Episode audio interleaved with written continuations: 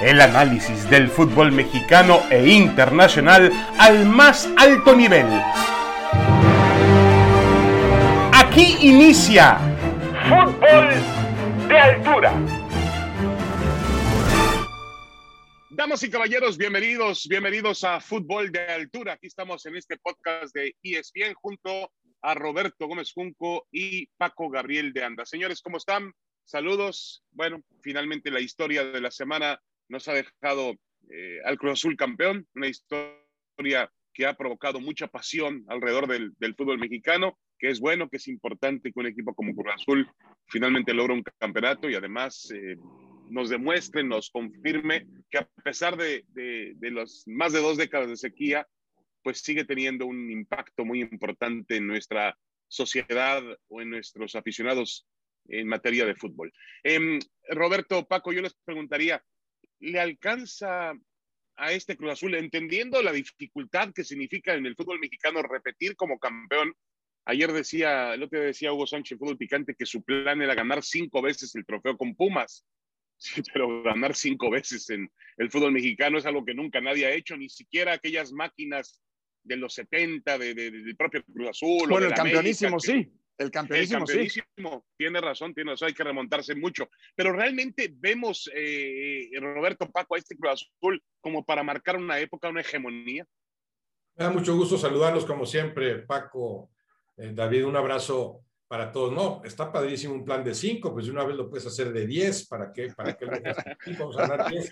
Aquel campeonísimo eran, eran, además de que había más distancia entre los más fuertes con respecto a los más débiles, era un torneo a puntos nada más. Entonces, sí, el equipo más consistente podía seguir siéndolo y ganar varios torneos. Aquí la liguilla empareja las cosas, además del bienvenido equilibrio, equilibrio de fuerzas, ¿no? Ya en la liguilla cualquiera elimina a cualquiera, que es parte del atractivo en nuestro fútbol. Entonces, no es, no es tan sencillo. Sí tienes que apuntarle a eso, por supuesto. El Cruz Azul en este caso tiene que apuntarle al bicampeonato. El trabajo mental de Reynoso fue muy importante en la obtención de este título histórico, porque no era nada más cómo trabajo en la cancha, sino cómo manejo ese peso, esa carga que pueden traer algunos futbolistas, porque entienden lo, que ha pasado recientemente con este equipo. E, ese aspecto mental, anímico, lo manejó muy bien. Ahora, por ese mismo renglón, tendría que darle. ¿Por qué no nos proponemos ser unos campeones distintos, como ha habido pocos? En este fútbol, porque hay pocos tan inobjetables como este Cruz Azul, que fue el mejor de principio a fin. Entonces, ¿por qué no seguimos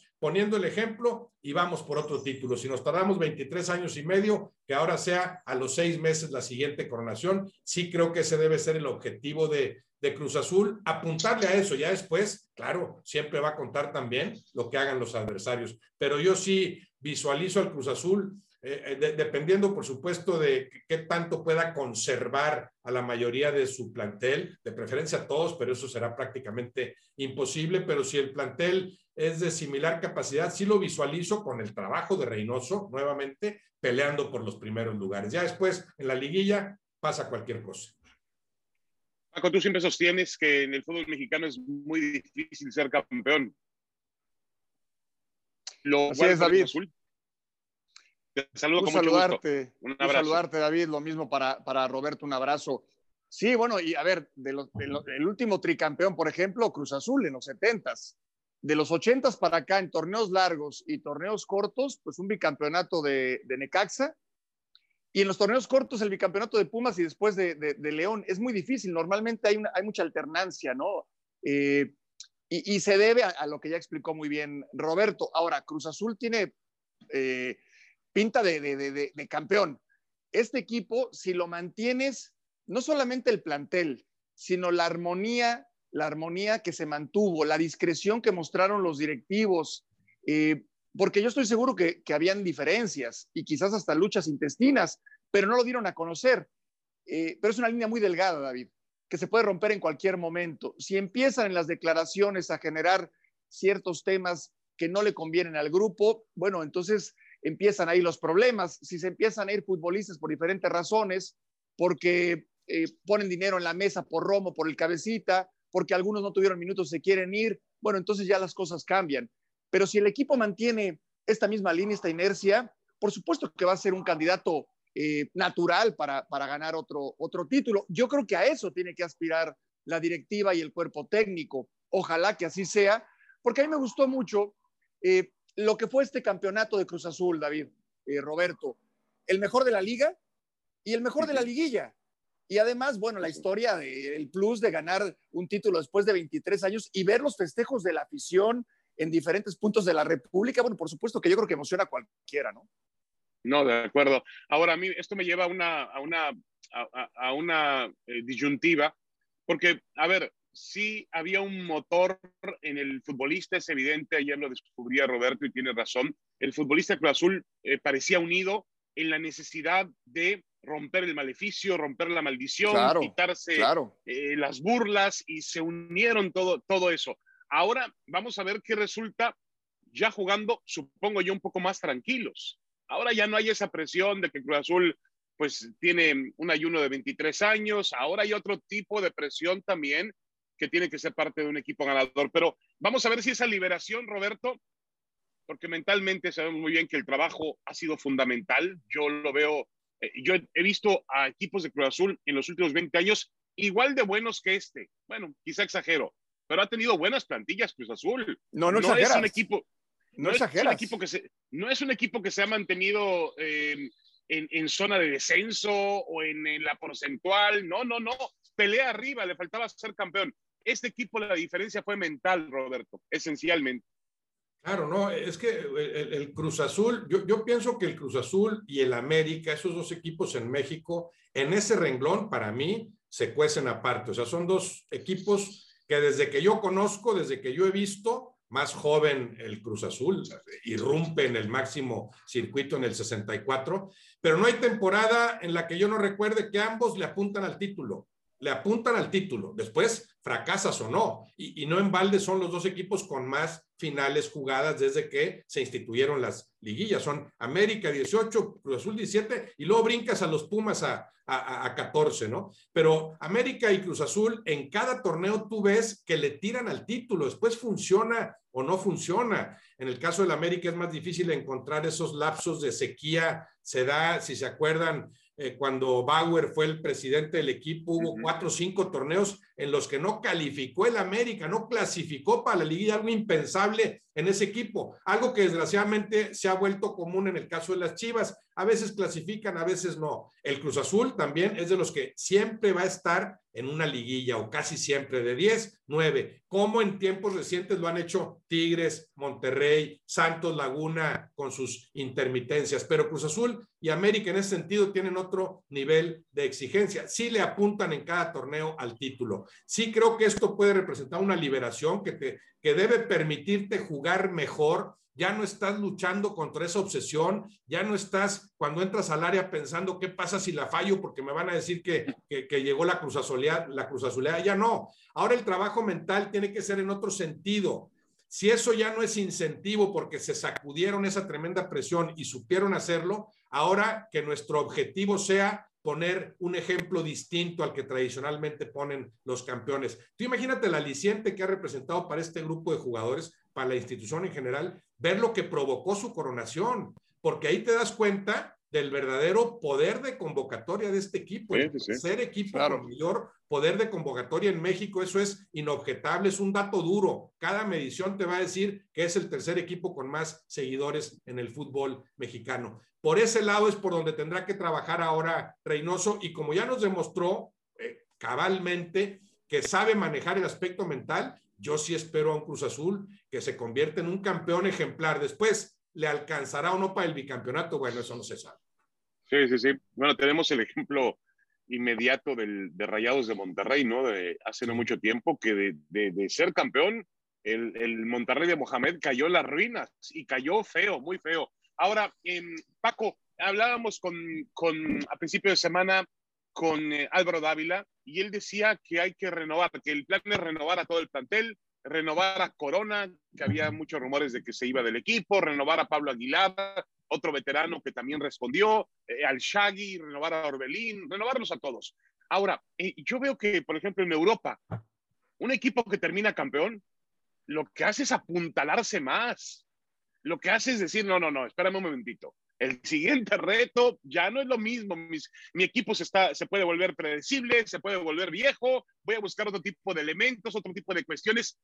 Eh, le pasó, ah, debe recordar tu Paco, porque lo viviste después, pero le pasó al, al Chivas de Matías Almeida en su momento. No, ya no, ya no, lo, ya, no, ya no lo recuerdes, ya no. no, no, no, no, de acuerdo, pero, pero, pero, no, pero es cierto. campeón, es cierto. Cayó. Es cierto, es cierto. A ver, yo primero de lo que mencionas, que además es, muy, es, cierto, es cierto. Y el ejemplo lo pone Tigres, ¿eh? El ejemplo lo pone Tigres. Tigres no es, soy campeón y entonces vendo a mis figuras. No, no, soy campeón y traigo más figuras porque es más fácil hacerte más fuerte allá arriba, allá arriba. Porque empiezas a, desinflarte y después es muy complicado poder volver a llegar a la, cima. Eh, coincido plenamente. Eh, le ha pasado a muchos equipos, por supuesto. Yo aquí en el caso de Cruz Azul, lo primero que haría, poner en un búnker a Álvaro Dávila, a Ordiales y a Reynoso. Señores, lo que vamos a hablar aquí no va a salir a ningún lado, porque empiezo a escuchar declaraciones peligrosas de, a ver, ¿quién trajo a Juan Reynoso? Si fulano o sultano, ¿no? Que no es un tema menor. Y después, ahora lo vamos a renovar, pero entonces ya escucho que Juan Reynoso no tenía promotor, pero ahora ya tiene promotor. Y resulta que el promotor es hermano del director deportivo, que en otro país podría ser normal. Aquí en México a los promotores los vemos diferente, ¿sí? Y, entonces ya las declaraciones, pues cada quien las interpreta como quiera y no terminan siendo benéficas al interior del plantel. Lo primero es sumar fuerzas. Yo sí creo que si no vas a traer a nadie, que nadie se vaya, número uno. En el caso de Romo, me dicen, a ver, y sale una oferta de Europa, pues es otro caso.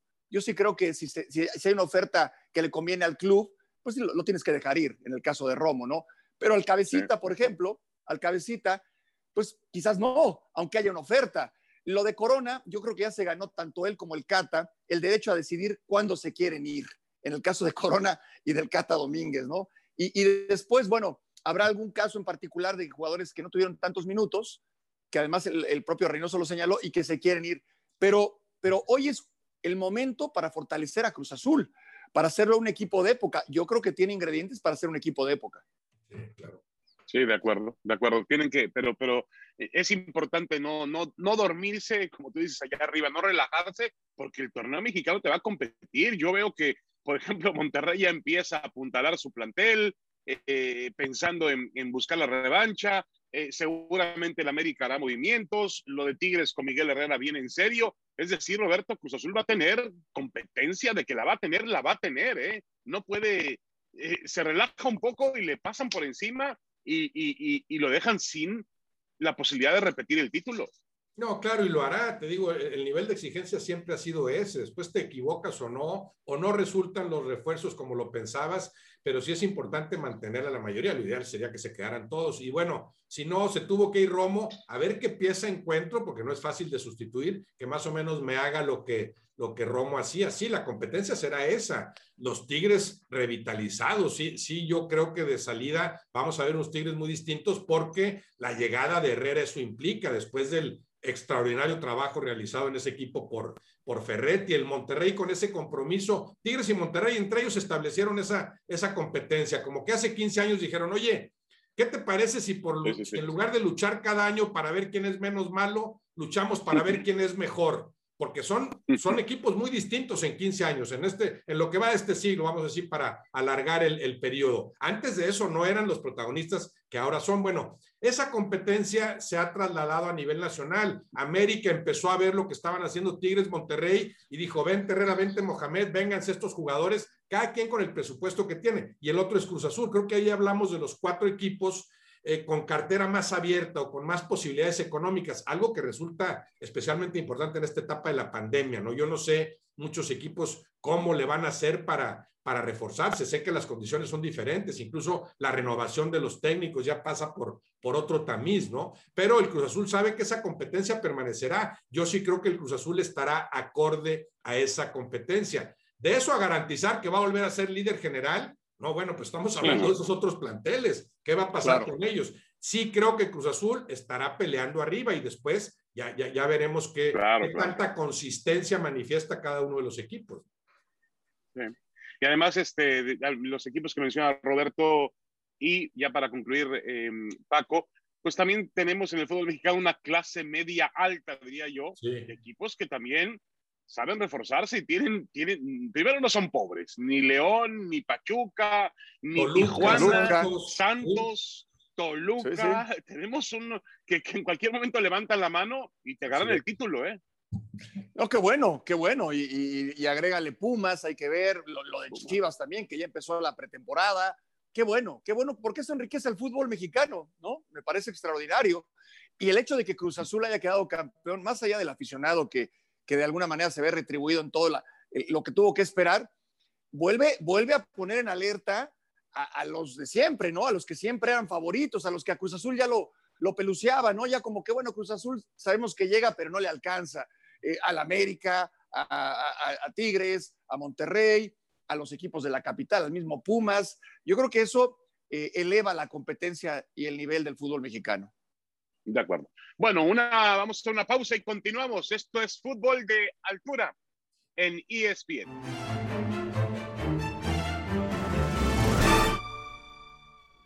Regresamos a Fútbol de Altura junto a Roberto Gómez Junco y Paco Gabriel de Anda. La selección mexicana de fútbol juega el Final Four eh, de la Liga de Campeones de la CONCACAF, un tema que se maneja en las diferentes confederaciones del mundo. Ya lo vimos en Europa, que fue espectacular, por supuesto. Y en, en nuestra área futbolística, pues ahí están los cuatro poderosos, vamos a llamarle así.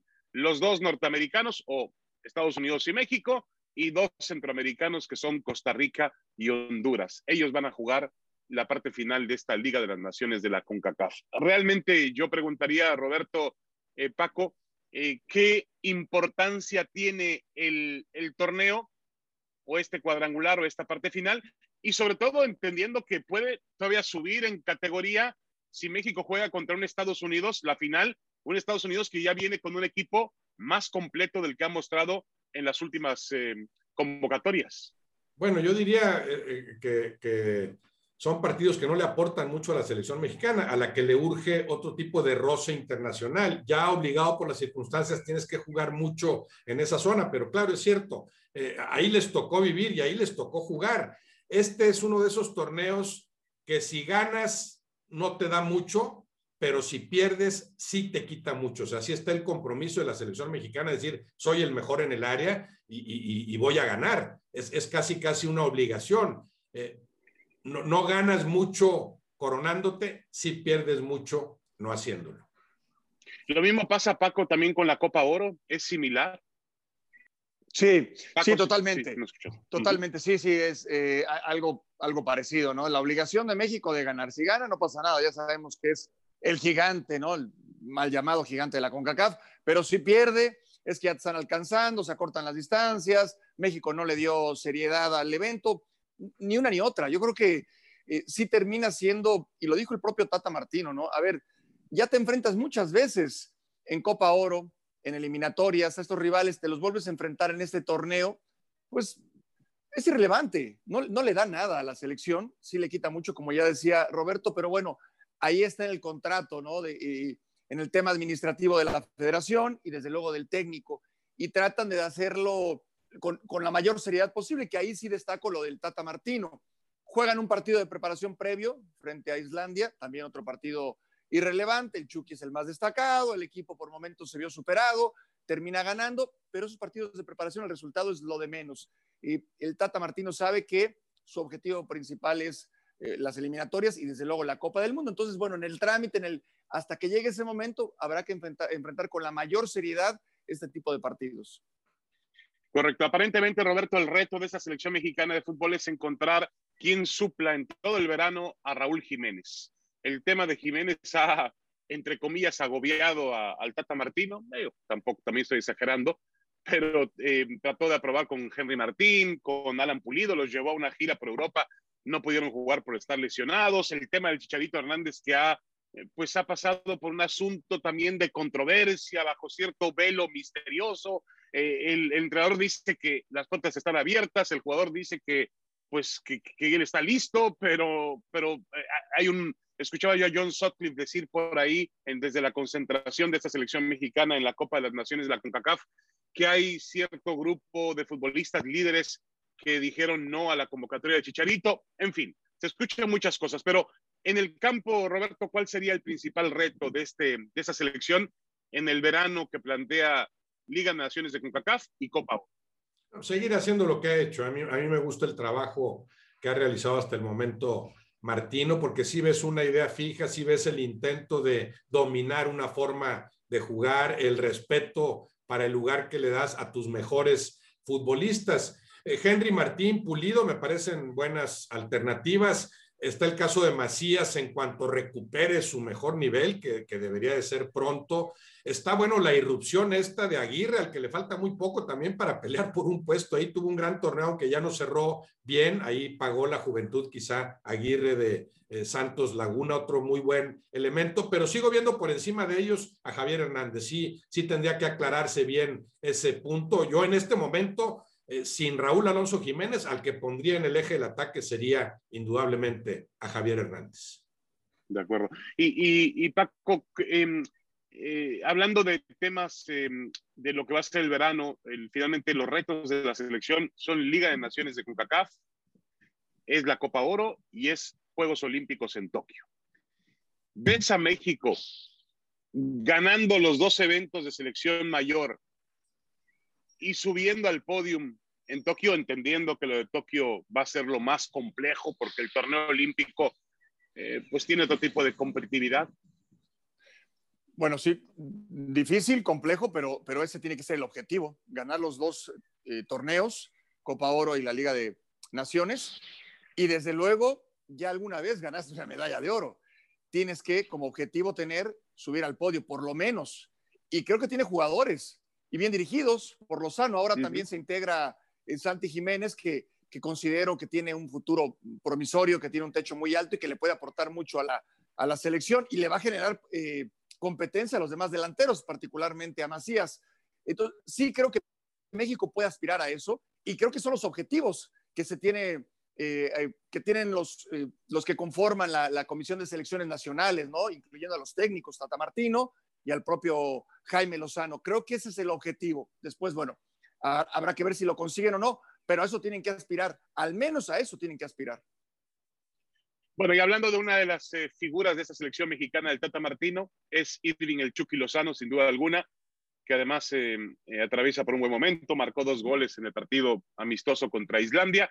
Vamos a escuchar a Carleto Ancelotti, que ah, le preguntaron en la conferencia de prensa en, su presentación como entrenador del Madrid en su segunda etapa, le preguntaron por los jugadores mexicanos. Él dirigió al Chicharito en el Real Madrid, él llevó al Chucky Lozano al Nápoles desde el fútbol holandés y esto es lo que dice el entrenador del Real Madrid. Tengo mucho cariño a Lozano, esto es normal porque lo he llevado a Napoli. Tengo mucho cariño a Chicharito que se fue aquí, que marcó un gol muy importante en el cuarto de final de la Copa contra, contra Atlético de Madrid, ma no puedo decir ahora se encasarían en el Real Madrid, porque, como he dicho, tenemos una plantilla muy larga y tenemos que evaluar antes toda esta plantilla. Bueno, Paco Roberto, ahí está Ancelotti, que además tiene una gran relación con, con, los medios, es un tipo con mucha personalidad, es un tipo que maneja un buen clima en el vestuario, eh, ahora, realmente eh, la prioridad, eh, Roberto, del, Real Madrid estaba enfocada, con todo respeto, no en Irving Lozano, que es un muy buen futbolista, pero parecía estar enfocada o sigue enfocada en un jugador como Mbappé, es decir, en un peso completo del fútbol europeo.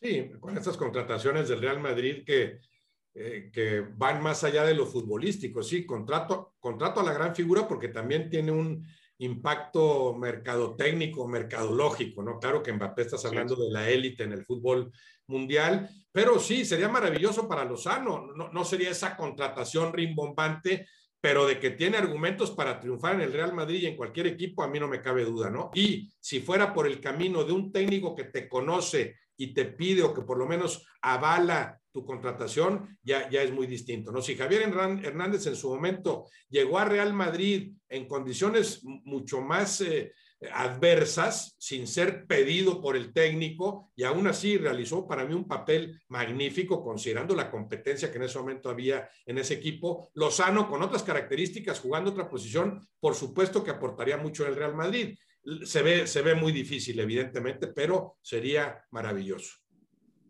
Paco, ¿tú cómo verías la posibilidad, eh, teniendo que Ancelotti lo conoce, le gustó, se lo llevó al Nápoles? Eh, ¿Lo verías al Chucky Lozano con la capacidad para jugar en un equipo de los tamaños del Madrid?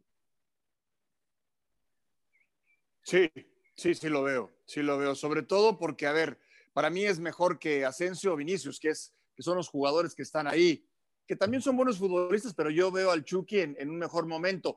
Inclusive al Hazard actual, el momento de Lozano es superior a Hazard, que ha sido un fracaso total y absoluto. Llegaba a sustituir a Cristiano Ronaldo, ni más ni menos, y las lesiones no le han eh, permitido mostrarse a plenitud, pero también el sobrepeso, que es imperdonable en un futbolista profesional en el, Real Madrid.